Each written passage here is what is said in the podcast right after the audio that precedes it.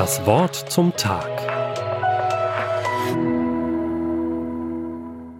Über ein Jahr lang hatte sich eine kleine Gemeinde mit der Frage beschäftigt, was ist unser Auftrag für den Platz, an den Gott uns gestellt hat.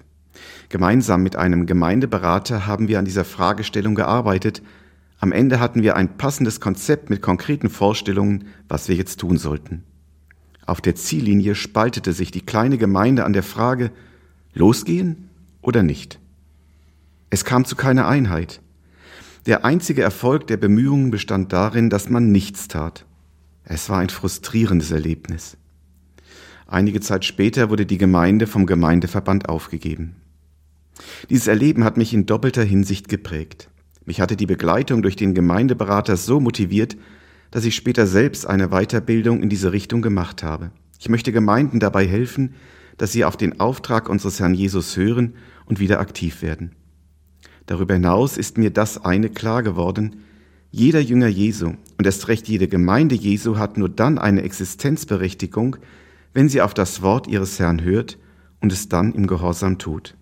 Unser Auftrag lautet kurz und bündig, geh hin zu den Menschen, informiere sie über Jesus und leite sie zur Nachfolge an. Es gibt immer noch viel zu viele Jünger und Gemeinden, die das zwar hören, aber nicht mehr tun. Das war bereits zur Zeit des Alten Testaments ein Thema. Mit klaren Worten warnten die Propheten. Wenn ihr nicht auf Gott hört, dann seid ihr verloren. Das Volk hörte es, gehorchte aber immer weniger. Letztlich verlor sich das Volk Israel über hunderte von Jahren unter allen anderen Völkern weltweit.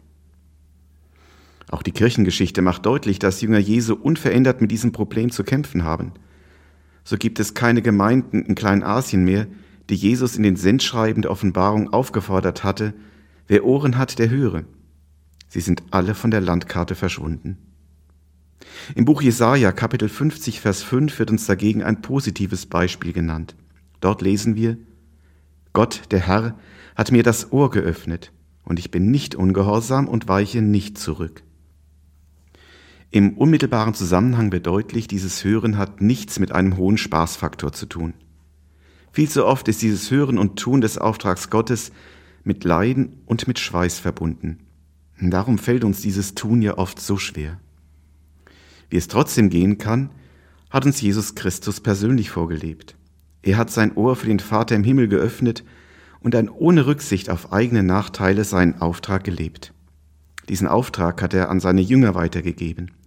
Jeder, der Ja zum Leben in der Nachfolge Jesu gesagt hat, hat Jesus Christus zum Herrn und damit zum Bestimmer über sein Leben gemacht.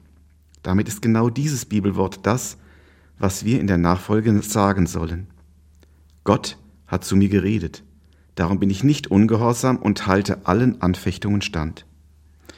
Das kann sehr herausfordernd, aber auch unglaublich wunderbar sein. In einer anderen Gemeinde erlebte ich es, wie sie sich ebenso der Frage stellte, was Gottes Auftrag für sie sei.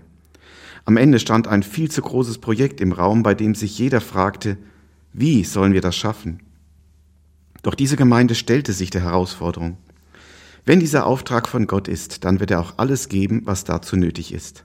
Nach mehreren Monaten Beten und Warten schenkte der Herr das fehlende Geld und die dafür nötige Person.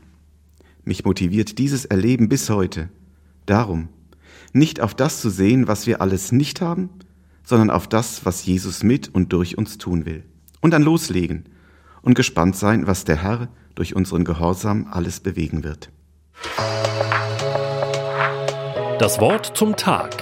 Auch als Podcast auf erfplus.de. ERF Plus. Tut einfach gut.